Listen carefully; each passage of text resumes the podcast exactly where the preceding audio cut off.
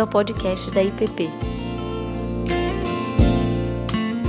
Boa noite, irmãos. Que a paz do Senhor esteja no coração de vocês e que Ele, pela Sua misericórdia e graça, nos fale agora pela Sua palavra. É, abram suas Bíblias, por favor. Enquanto eles arrumam aqui um pedestal para mim. É, Filipenses capítulo 3. Filipenses capítulo 3, nós vamos ler é, o versículo 1 e depois do 7 ao 16. Versículo 1 e depois do 7 ao 16. Tá? Vamos ficar de pé? Vocês vão ficar aí uns minutinhos sentados. É, ficar de pé para a leitura da palavra. Filipenses capítulo 3, e vamos ler do versículo 1, depois do 7 ao 16. Assim diz a palavra do Senhor. Quanto, aos, quanto ao mais, irmãos meus, alegrai-vos no Senhor. A mim não me desgosta e é segurança para vós outros que eu escreva as mesmas coisas. Versículo 7. Mas o que para mim era lucro, isto considerei perda por causa de Cristo. Sim, Deveras considero tudo como perda, por causa da sublimidade do conhecimento de Cristo Jesus, meu Senhor, por amor do qual perdi todas as coisas e as considero como refúgio para ganhar a Cristo. E ser achado nele, não tendo justiça própria, que procede de lei, senão a que é mediante a fé em Cristo, a justiça que procede de Deus, baseada na fé, para o conhecer e o poder da sua ressurreição e a comunhão dos seus sofrimentos, conformando-me com ele na sua morte, para, de algum modo, alcançar a ressurreição dentre os mortos. Não que eu o tenha já recebido ou que tenha já obtido a perfeição, mas prossigo para conquistar aquilo para o que também fui conquistado por Jesus Cristo. Irmãos, quanto a mim, não julgo havê-los alcançado, havê-lo alcançado mas uma coisa faço, esquecendo-me das coisas que para trás ficam e avançando para as que diante de mim estão, prossigo para o alvo, para o prêmio da soberana vocação de Deus em Cristo Jesus. Todos, pois, que somos perfeitos, tenhamos esse sentimento. E se porventura pensais de outro modo, também isso Deus vos esclarecerá. Todavia, andamos de acordo com o que já alcançamos. Vamos orar. Senhor, te agradecemos pela tua palavra, porque ela nos dá a segurança, Senhor, de que não estamos sozinhos neste mundo e não caminhamos sozinhos por conta de nossas próprias vontades e percepções, mas temos, ó Deus, esta revelação plena daquilo que o Senhor pensa, quer, espera e fez por nós, e continua fazendo e fará até o dia em que o alcançarmos a Deus na ressurreição. É em nome de Jesus que nós te agradecemos e pedimos que, pela tua graça e misericórdia, fale conosco essa noite. Amém. Podem sentar. Hoje eu queria compartilhar com vocês algumas reflexões que eu chamei de a caminhada da vida e a jornada da fé. É, entre os dias 26 de dezembro e 4 de janeiro, eu estive fazendo uma caminhada por oito dias. É, eu e o Lucas fomos fazer uma trilha lá na Patagônia chilena, num lugar extremamente belo, bonito. E foi um tempo assim bem interessante, porque nós escapamos às festas de final de ano, escapamos à correria, o agito, e fomos para um lugar onde não tinha internet, celular, nada. Era só nós e as nossas pernas. E por oito dias, 140 quilômetros, subidas, descidas, frio, chuva, sol, né? e gelo, e muita história para contar. E alguém como eu, num tempo como esse, enquanto caminhava, pensava. e lembrava de uma série de coisas. Né? E isso que eu vou compartilhar com vocês hoje, então, é um pouco de, do fruto dessas reflexões, desses pensamentos. Eu queria tomar essa grande caminhada que nós fizemos como uma grande metáfora da vida e do que ela traz, das lições que a partir da palavra a gente pode colher. Né? É, então eu queria compartilhar, como é a primeira vez que eu falo à igreja esse ano, apesar de ser o último domingo de janeiro, eu considero que ainda estamos começando o ano. Como é a primeira vez que eu estou falando, vocês relevam, mas são princípios para esse ano, que também, obviamente, são válidos para toda a vida. Princípios que a gente colhe da palavra. E eu, meditando neste texto de Paulo, de como ele constrói a sua argumentação aos filipenses, percebi que é, dá para juntar essas coisas. Né? A partir da percepção de Paulo e dessas experiências que, como metáforas, é, a gente pode colher alguns princípios. E eu queria compartilhar com vocês, então, essa ideia de que a vida é uma grande caminhada. Aliás, os cristãos são conhecidos desde sempre como o povo do caminho, aqueles que caminham. Nós caminhamos em direção a alguma coisa. Né? A vida é essa é, grande jornada e uma das coisas que a gente aprende com a vida e que a gente vê na prática, eu vi, por exemplo, nessa experiência lá, tudo que a gente comeu nesses oito dias tinha que estar na nossa mochila. Nós tivemos que nos preparar antes. Nós tivemos que carregar o peso dessas coisas que iriam nos trazer o alimento, a energia, a capacidade de prosseguir na jornada. É? E foi necessário fazer um estudo porque há um limite de peso que o nosso corpo conseguia carregar. Há um limite para nós nessa vida. Há um limite do que a gente dá conta. E você precisa estar muito atento. Então, o primeiro é, princípio que a gente aprende aqui, um princípio correlato, é o princípio do desapego. Nós precisamos deixar para trás aquilo que é supérfluo. Aquilo que, na verdade, vai ser um peso a mais na nossa caminhada. Quantas coisas a gente carrega na vida? Quanto peso desnecessário. E a gente aprendeu que se a mochila estiver muito pesada, a gente não sai do lugar.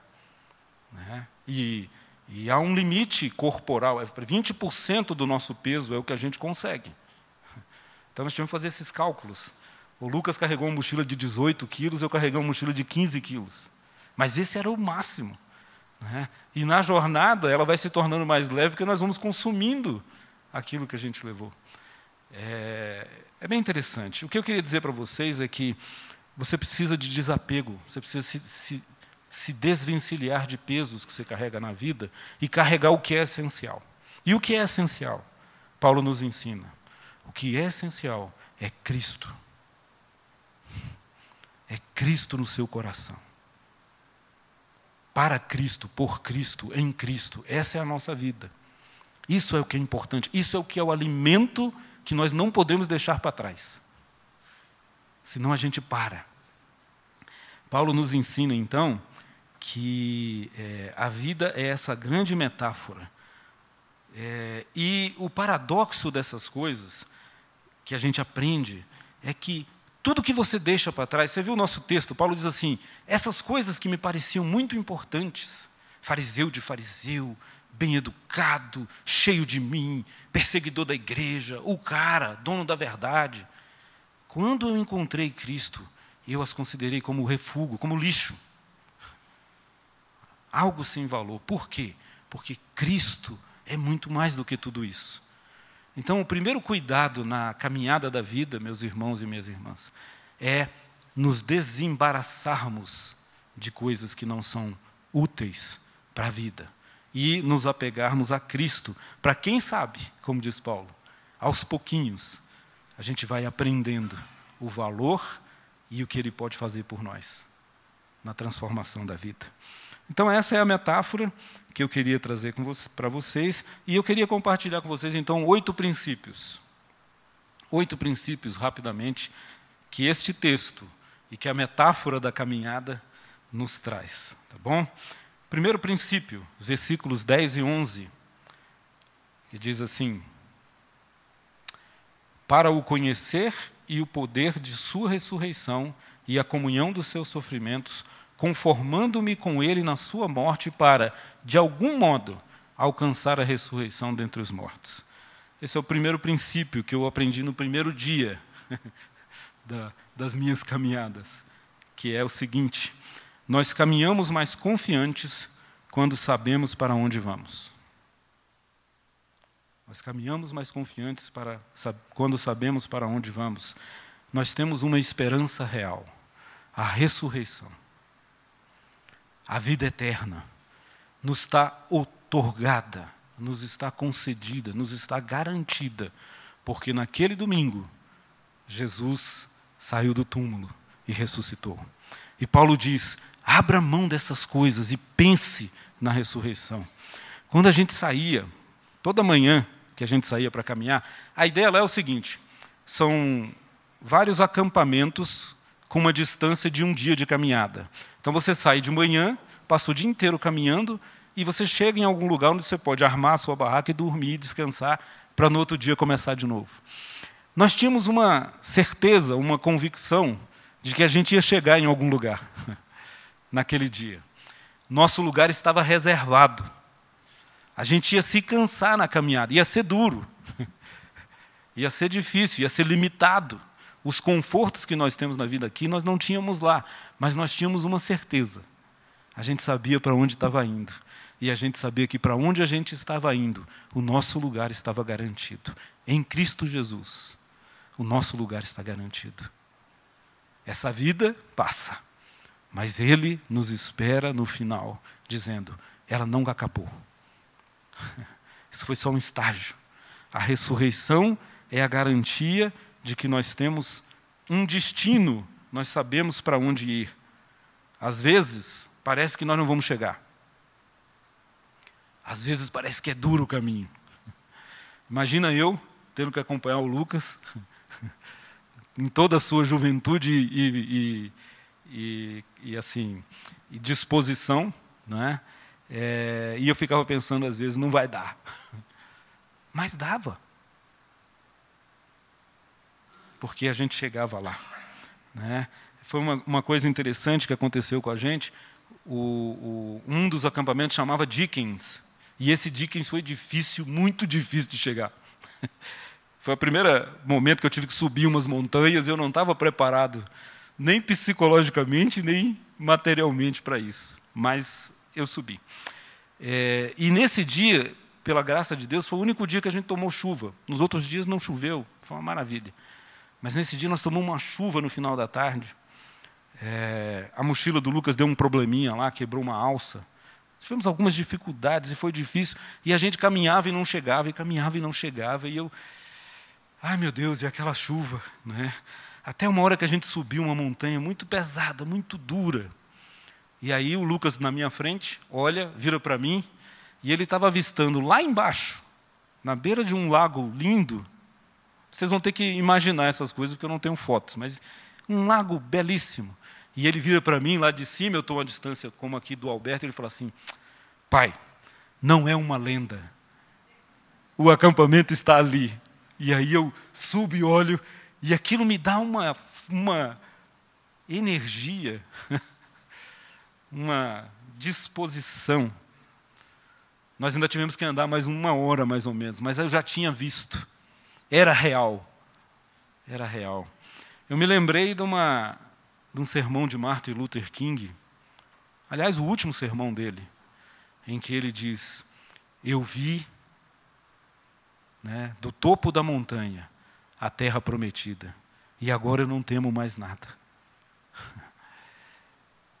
Nós vimos e a nossa esperança é concreta. Jesus ressuscitou. E por isso nós podemos crer também. Não é uma lenda, é real. Primeiro princípio, meus irmãos. Nós vamos mais longe quando nós sabemos. E eu queria dizer para vocês: vocês sabem. Vocês sabem quem é o Senhor de vocês. Não se esqueçam disso. Quando as coisas ficarem tumultuadas, lembrem-se, Ele está no barco. Ele se importa. Segundo princípio, versículo 12, diz assim: Não que eu tenha já recebido ou tenha já obtido a perfeição, mas prossigo para conquistar aquilo para o que também fui conquistado por Jesus Cristo. Segundo princípio eu chamei de o ritmo da vida.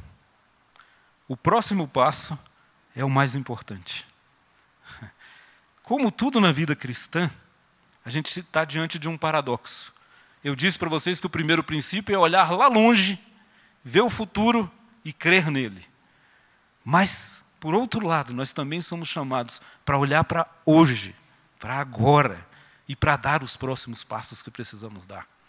Seja na oração, seja na leitura da palavra, seja nos relacionamentos que construímos na vida, o próximo passo é sempre o mais importante. E ele é sempre possível. É um passo de cada vez. Basta a cada dia o seu mal. É, naquelas caminhadas, às vezes eu chegava na, na, na, no pé de uma montanha e, e tinha uns marcos, uma, uns, uns marcos pintados de laranja que apontavam o caminho. Esse é um outro princípio interessante, né? A palavra de Deus são marcos na estrada. Esse eu não coloquei aqui, mas vai, vai de graça, né? vai de bônus. é como aquele, aqueles, é, ou na árvore, ou numa pedra, ou uma pilar, um pilarzinho pintado de laranja, de modo que a gente nunca se perdia. Os sinais estavam marcados.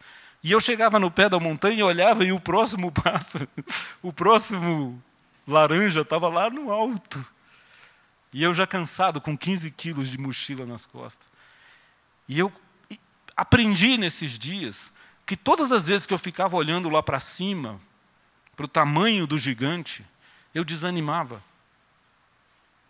Né? E eu me lembrei de Davi, que não olha o tamanho de Golias, mas se lembra do tamanho do seu Deus. E diz: Em nome do Senhor, eu te derrubo, gigante. então, é, eu aprendi que contar os passos, literalmente, eu começava a, como soldado, marchar. Eu fazia um, dois, três, quatro. Eu só dou conta de dar quatro passos. Mas esses quatro eu vou dar. E aí eu dava um, dois, três, quatro. E o próximo era o começo de uma nova etapa. E ela era uma etapa curta, porque era de quatro passos. E eu dou conta. Um, dois, três, quatro. Não que sejamos perfeitos, não que tenhamos alcançados, mas prosseguimos para o alvo. E esse alvo é uma soberana vocação. Esse alvo é o Senhor que nos dá, é um motivo, é uma razão, é um sentido que você pode dividir em pequenos passos. Cada dia seja um cristão. Não pensa na vida inteira, porque é difícil, você não sabe o que vem lá. Pensa no próximo passo. O próximo passo é sempre o mais importante. Eu queria dizer para você que eu subi montanhas inacreditáveis, contando quatro passos. Quando você vê, você olha para trás e a montanha ficou para trás. Chegou um momento que eu até comecei a pensar assim: eu não quero muita descida, não, porque eu sei que sempre depois de uma descida vem uma subida maior. Eu prefiro o plano. Né? Mas esse é o princípio, meus irmãos. É, como Davi, não pense muito no tamanho dos obstáculos, pense no tamanho do seu Deus. E ele te ajuda a dar mais um passo na direção certa. Como dizia o Eugene Peterson, a vida é um grande caminho né, de obediência contínua, sempre na mesma direção. Esse é o segundo. Terceiro, que nós aprendemos também lá na nossa caminhada: há insetos no caminho. é, quanto mais baixo e quanto mais próximos do rio a gente estava, isso foi nos primeiros dias, porque a gente vai subindo, né? É, a quantidade de insetos é muito grande. E num desses dias, a gente tinha tanto inseto que a gente não conseguia parar para comer. A gente ia comer e os bichos ficavam, e a gente tinha que ficar batendo. E, e eu pensei na metáfora de que esses insetos são como as tribulações. São como as tribulações que nos atrapalham, as pedras no caminho, as dificuldades, as coisas que nos embaraçam, sofrimentos, tribulações, dúvidas, medos, os erros e os pecados, essa nossa humanidade caída, que a gente quer, mas não faz, não quer, mas acaba errando e fazendo. É? E eu descobri que há sempre um espaço para o encontro com a misericórdia de Deus nessas tribulações, no medo, na dúvida. Deus está sempre disponível. Tem sempre uma curva que revela uma paisagem que te diz: puxa vida, vale a pena. Tem sempre um campo florido que refrigera quando você está cansado.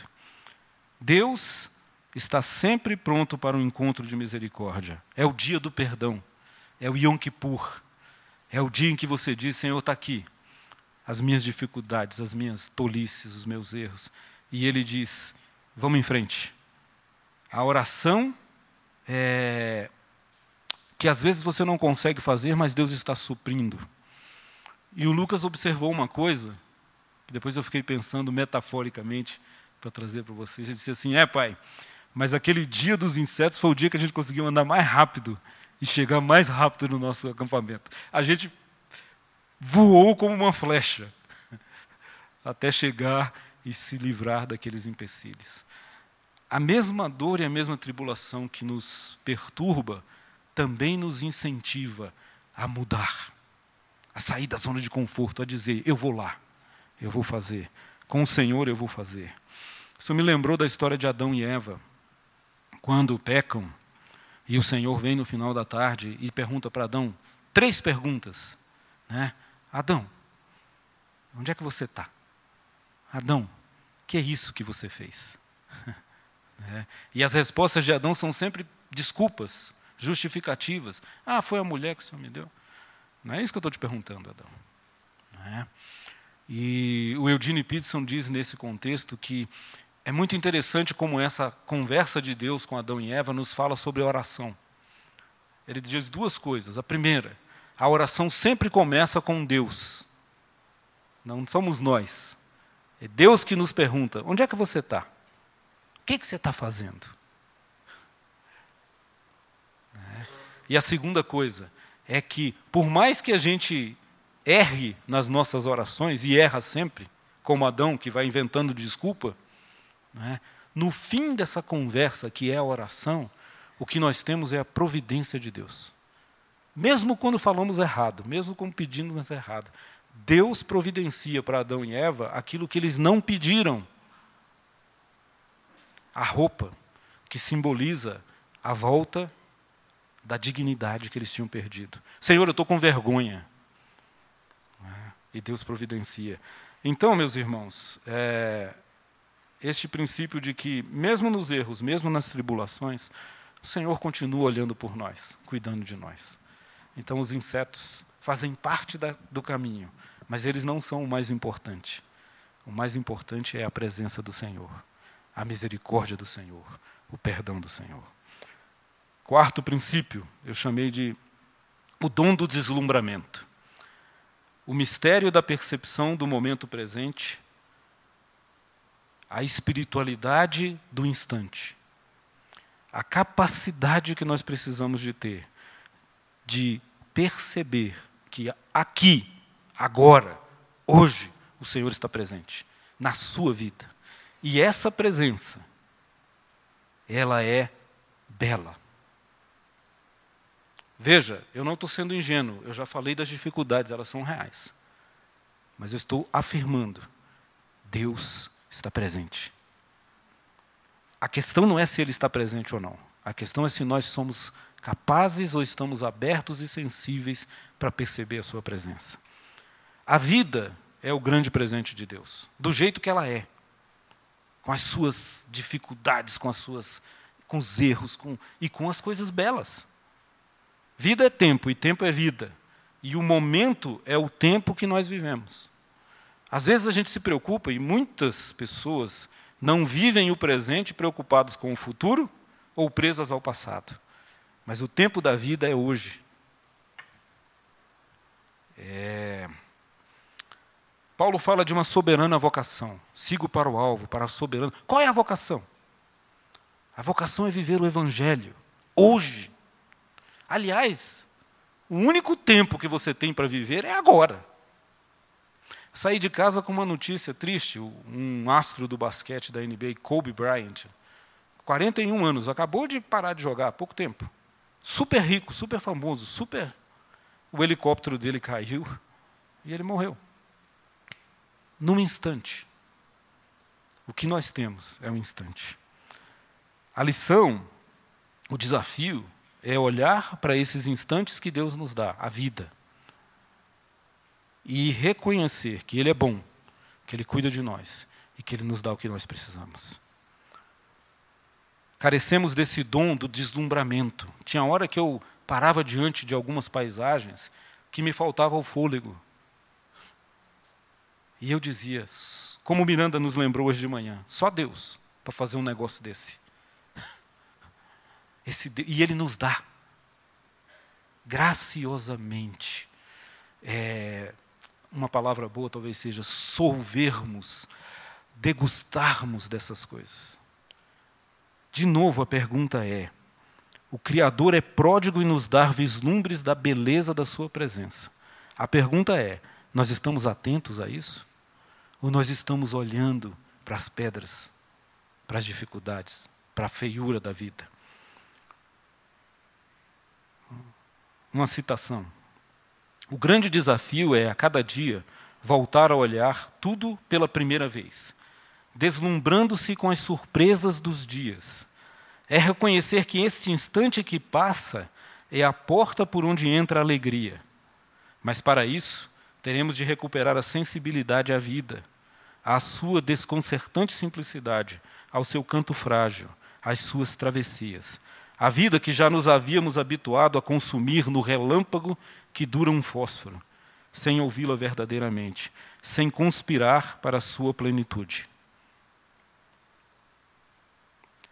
Nossa grande vocação é ver, contemplar e experimentar a santidade do Pai no Filho pelo Espírito Santo. Essa trindade que nos lembra que a vida é um dom, é uma dádiva. E conspirar, agir, atuar, para que a abundância que Ele nos dá se concretize na nossa vida. Para de resmungar. Olha para o que Deus está dando. Quinto princípio: andamos melhor quando não andamos sozinhos. Somos chamados para uma vida comunitária, para amizade. Jesus conclui o seu ministério nos chamando de amigos. Já não te chamo de servos, mas de amigo te chamo, porque dei-vos a conhecer quem eu sou, a minha vida, a minha história, a minha agenda. Deus busca em nós amizade. Deus busca amigos. A vida não é vida sem relacionamentos. Você não vive sozinho, você não se percebe sozinho. Precisa do outro para te mostrar quem você é. Alguém disse certa vez que os amigos não precisam ser perfeitos. Graças a Deus por isso, é uma verdade. O dom da amizade é perceber que somos todos imperfeitos, mas que mesmo assim podemos ajudar um ao outro. Paulo nos fala, né? Eu esqueci de falar o versículo. O versículo do, do outro princípio é o 14, o versículo desse é o 15. Paulo nos diz assim: é, Todos, pois, que somos perfeitos. Tem uma versão melhor que diz assim: todos, pois, que fomos iniciados nesse processo por Cristo, todos nós que estamos caminhando com Ele, devemos juntos lembrar que Ele faz essas coisas por nós. E você precisa me lembrar de vez em quando, e eu preciso lembrar a você que o Senhor está presente, porque nós nos esquecemos, nós nos perdemos no caminho da vida. A lição aqui e pegando lá das minhas caminhadas, é assim: tinha momentos que eu estava muito cansado, muito desanimado, e aparecia uma subida. Né? Ali pelo sexto dia dos oito, eu comecei a perceber assim: se eu andar no ritmo do Lucas, eu ando melhor. Né? O primeiro, lá no começo eu aprendi a contar os passos, agora eu aprendi a contar os passos do Lucas. Ele não sabia disso, né? mas eu comecei a olhar para as pernas dele e os um, dois, três, quatro eu contava no ritmo dele. E de repente eu estava andando mais rápido. E eu estava animado pela presença, pela proximidade dele. Quando ele se afastava muito, eu ficava mais desanimado. Eu tinha que alcançar, estava difícil. Eu estou falando para vocês é que quando andamos juntos, andamos melhor. Um ajuda o outro.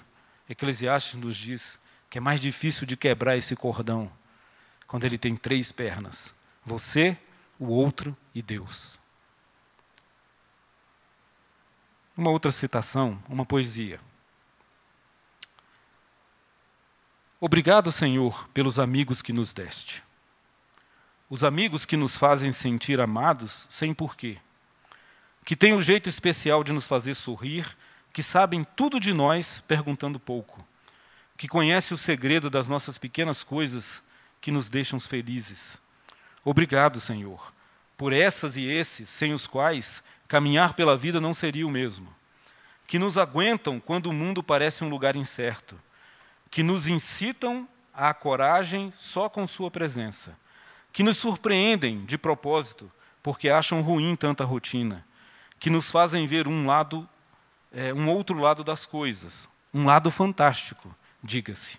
Obrigado pelos amigos incondicionais, que discordam de nós, permanecendo conosco, que esperam o tempo que for preciso, que perdoam antes das desculpas, essas e esses são os irmãos que escolhemos.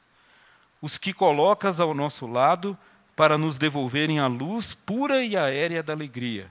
Os que trazem até nós a música imprevisível do coração. Senhor, obrigado pelos amigos, pelos irmãos, pela igreja, pela comunidade. Pessoas que nos dizem: você não está só.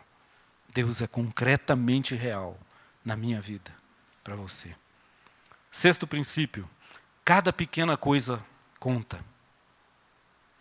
Nesse mundo de limitações, de pouco conforto, cada coisa simples é acolhida com alegria e gratidão. É o dom da gratidão, meus irmãos. Esse está no versículo 1. Não é? Mais uma vez vos digo: alegrai-vos. Achem motivos para se alegrar.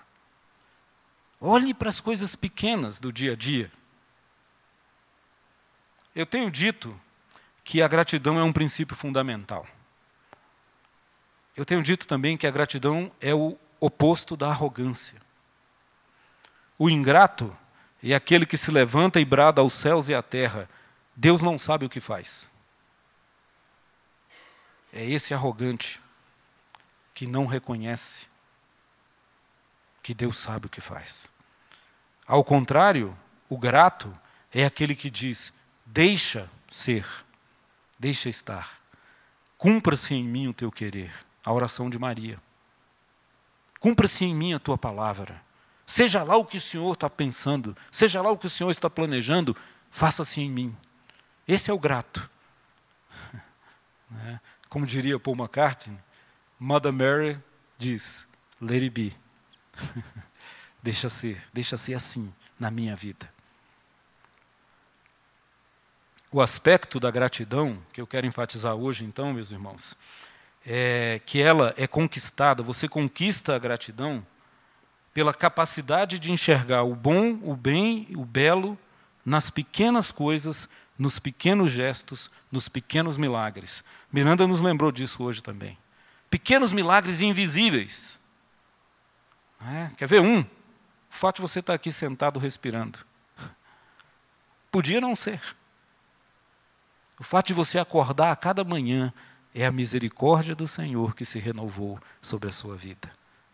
Coisas que a gente não percebe na correria.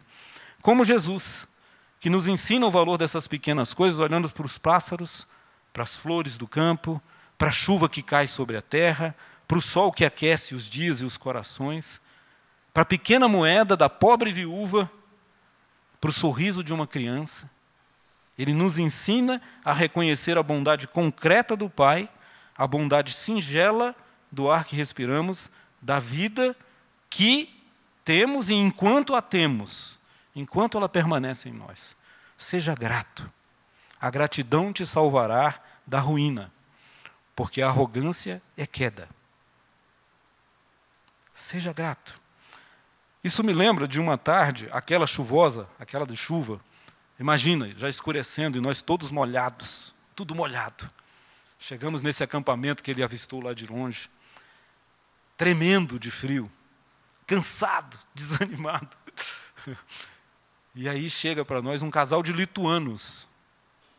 O, o marido chega, se aproxima de nós e diz assim: eu e Lucas ali mexendo, colocando as coisas, ele fala assim: é, vocês aceitam uma sopa? A minha esposa está fazendo uma sopa ali. Ah, meus irmãos. Nenhum manjar dos califas das mil e uma noites poderia ser tão saboroso, tão agradável como aquela sopa. Ele nos deu uma vasilha, nós tomamos, e aquilo aqueceu o nosso corpo e o nosso coração. E eu me lembrei do dom da gratidão. Pequenas coisas, pequenos gestos, que mudam toda a nossa percepção da vida. A sopa dos lituanos. Sétimo princípio. Que tenhamos olhos para ver o caminho já percorrido. Versículo 16. Paulo diz assim: Todavia, andemos de acordo com o que já alcançamos. Que coisa fantástica! Não somos perfeitos. Esquece. Não seremos perfeitos, porque somos pecadores. Mas, porém, todavia, Jesus já começou algo na sua vida. Não despreze o que já foi feito. Deus já te transformou. Você é muito melhor hoje do que era no dia que conheceu Jesus. Porque o Espírito do Senhor está agindo na sua vida. Não despreze isso. Paulo está nos dizendo: não esqueça de onde já chegamos. Olhar para trás e ver o caminho percorrido. Todo dia que nós chegávamos, nós agradecíamos, no nosso coração, pelo menos, a Deus, mais um. Né? Mais uma etapa. Mais um. É assim que é a vida, meus irmãos. Não é que nós chegamos, não é? mas a astúcia da compreensão de Paulo nos lembra que nós não chegamos ainda, nós não somos e não seremos perfeitos, mas estamos, não estamos parados. Não estamos parados, estamos caminhando no caminho com o Senhor, até nos tornarmos iguais a Ele. Não vai ser nessa vida, mas vai ser. Lembra do primeiro princípio? Sabemos para onde estamos indo. Não é? É, esta é uma percepção que se constrói na confiança. Hoje falou-se um pouco aqui sobre isso, sobre a palavra, sobre o que é mais importante é confiar em quem diz a palavra e não se entendemos completamente as coisas. Não entenderemos. Né? Agostinho tem uma frase, ele diz assim: se compreendes, não é Deus. Ou seja, não é que não é possível ao homem compreender algo sobre Deus, ele se revela. Ele se revelou em Cristo Jesus. Nós compreendemos tudo o que precisamos compreender sobre Deus, que Ele é bom e que Ele nos salva. Mas nunca compreenderemos tudo sobre Deus porque não, não somos Deus. Os meus pensamentos são maiores que os teus. Fica tranquilo. né? O que precisamos saber, ele fala. Essa percepção não se constrói nos balancetes contábeis do que fazemos de certo e o que fazemos de errado. Não é por aí. É pela confiança de que nós achamos um grande amigo. Achei um grande amigo, Jesus, o Salvador. E esse amigo é confiável, ele é fiel. Ele nos encontra na luta e na labuta do nosso viver, como o pastor Ricardo orou. Ele sabe o que nós precisamos. Ele experimentou, ele sabe o que é sofrer. Terceira citação. Um outro poema, A Estrada da Confiança. É uma oração. E diz assim: Faz-nos trilhar, Senhor, a estrada da confiança. Dá-nos um coração capaz de amar serenamente aquilo que somos e aquilo que não somos, aquilo com que sonhamos e as coisas que não escolhemos e que, contudo, fazem parte da nossa vida. Ensina-nos a devolver a todos os teus filhos e a todas as criaturas a extraordinária bondade com que o Senhor nos ama. Não permitas que o nosso espírito se feche no medo ou no ressentimento. Ensina-nos que é possível olhar à noite não para dizer que pesa em todo lugar escuro, mas que a qualquer momento uma luz se levantará. Dá-nos a ousadia de criar e recriar continuamente, mesmo partindo daquilo que não é ideal nem perfeito. E quando nos sentirmos mais frágeis ou sobrecarregados, recebamos com igual confiança a nossa vida como um dom e a cada dia como um dia de Deus. Amém. Oitavo e último princípio. Quando tudo mais falhar, temos a oração. O Eugene Peterson diz que oração não é uma técnica que aprendemos. Oração é entrar no âmbito da presença relacional de Deus. É um processo, é a vida. É no caminhar que aprendemos a orar. É diante de cada encruzilhada, de cada pedra, de cada lamaçal. É que construímos uma jornada que não jornadeia só, mas que se encanta e se internece com a presença silenciosa, singela e permanente do Pai. Deus coloca os faróis, os sinais, as marcas laranja no nosso caminho, na nossa jornada. E a oração é o meio pelo qual nós ouvimos e entendemos tudo isso. Quando falamos com Ele, é assim que nós entendemos os amigos. Quando sentamos e conversamos. A vida é uma oração. Lá nas metáforas da minha caminhada, no último dia, estava falando com o Wagner hoje, é o dia de ir subir nas torres. O nome do parque é Torres del Paine. Tem torres, mas é uma subida pesada, dura, duríssima. E estava no último dia, eu já estava cansado. E foi o único dia que a gente tinha hora para chegar. Porque lá anoitecia por volta de onze e meia da noite. Então eu tinha luz, eu, tinha, eu podia andar tranquilo. Mas nesse dia nós tínhamos que voltar para pegar o ônibus e ir embora às sete horas. E o tempo estava apertado. E o Lucas subindo. E, e, e, essas torres são assim, o símbolo, né? É o motivo pelo qual você vai lá. E eu estava no meio daquela subida e ela não acabava nunca. E eram pedras e pedras, e, e, e às vezes você andava por cima de rochas. E eu estava muito cansado, e eu estava preocupado, porque o Lucas tava, chegaria facilmente, mas ele estava preocupado em me abandonar. E eu comecei a entrar naquela angústia e falei assim: eu não vou dar conta, eu não vou dar conta. E passou pela minha mente aquele pensamento, dizer assim: quer saber? Eu vou sentar numa pedra aqui e fala, Lucas, vai lá e volta, eu te espero. Ah, me deu uma tristeza no último dia, a última coisa. E eu falava, o que, é que eu vou fazer? Eu não dou conta. E aí um rapaz passou por mim e tropeçou numa pedra e bateu o joelho e começou a xingar, reclamar, falar palavrão, em inglês, em espanhol, em tudo que ele podia. e eu falei, ai meu Deus, não vai dar. Se esse cara não dá, como é que eu vou dar?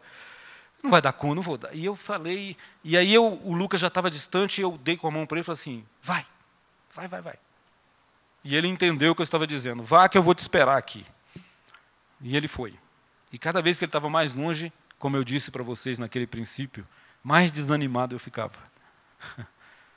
E eu já estava me conformando. E sabe o que eu fiz? Não riam, por favor. É sério. Eu orei. Uma oração singela, como deve ser as orações. O Eugene Peterson fala que o Pai Nosso, em média, você gasta 17 segundos para orar. E é a oração mais fundamental do ser humano. Não precisa de vãs repetições. E eu fiz uma oração, eu disse, Senhor, eu queria chegar, mas eu não tenho forças. Dá-me forças. E no momento em que eu estava fazendo essa oração, vinha descendo um, um senhor, um pouco mais velho que eu até, mas com pinta de cara experiente, que fazia, né, um cara todo equipado, não sei o quê. E ele ouviu o rapaz do meu lado xingando e reclamando. E ele falou uma frase, ele falou em inglês uma frase, ele disse assim: Calma, vai devagar que você chega. Ele falou para o rapaz. Eu tinha acabado de orar. E, meus irmãos, não era a voz de Deus, mas para mim foi a voz de Deus. Não vou mistificar nada aqui, mas Deus falou comigo por aquela frase. Ele disse: calma, não desiste, vai. E eu comecei a ir devagarinho. E, e o tempo estava passando, e o Lucas estava contando, ele disse assim: se meu pai não chegar, em dez minutos eu tenho que voltar. Ele estava cronometrando, porque a gente tinha que descer. E eu fui devagar, e quanto mais eu ia, mais eu subia. E a gente vai subindo umas pedras, o final é pedra. E uma hora eu fiz uma curva de uma rocha e me deparei com as torres. Um lugar lindíssimo, belíssimo. A lição para mim foi: quando nada mais der certo, ore, coloque nas mãos do Pai a sua ansiedade, o seu medo, e Ele vai responder. Eu queria encerrar com sobre oração. Depois eu gostaria de falar mais sobre isso com vocês, mas eu queria encerrar. A tecnologia está tentando me derrubar aqui, mas não vai não. Vamos lá. É, com uma coisa que eu ouvi do Eugene Peterson sobre oração, ele falando sobre a oração do Pai Nosso, o pastor Ricardo terminou a oração dele recitando-a. E ele diz o seguinte: é, num curso que eu estava ouvindo. Né? Ele, no final do curso, depois de duas semanas de curso, ele diz assim: Eu vou falar uma coisa para vocês que não é teológica, né? que você não vai ler nos livros, mas que eu adotei para a minha vida e eu acho que vale a pena compartilhar. E eu queria compartilhar com vocês. Ele disse assim: ore a oração do Pai Nosso na sua semana. Incorpore-a à sua semana. E como que ele fazia isso? É assim: no domingo, você diz: Pai nosso que estás no céu, santificado seja o teu nome. De manhã cedo você fala isso e você constrói toda a sua oração em cima dessa frase. Senhor, domingo é dia de dizer: O Senhor é o dono. O Senhor é o Senhor. O Senhor está nos céus, o teu nome é santificado. O Senhor é grande e poderoso. Dá-me um dia assim. Faz isso na sua vida, pessoalmente.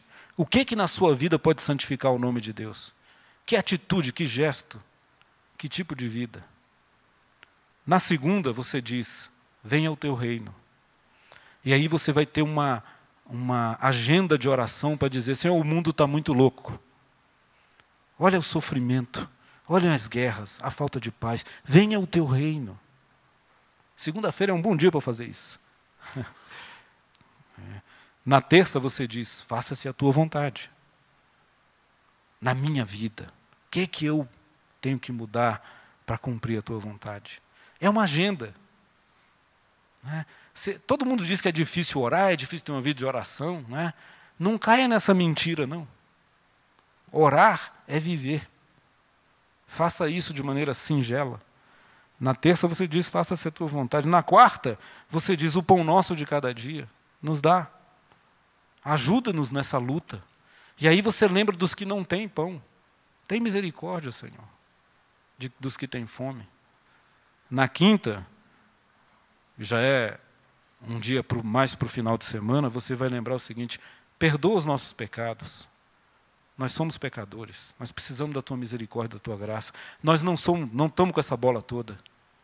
Quinta-feira é um bom dia para isso e para você dizer assim: eu vou tentar, eu vou me comprometer a perdoar também, assim como nós temos perdoado.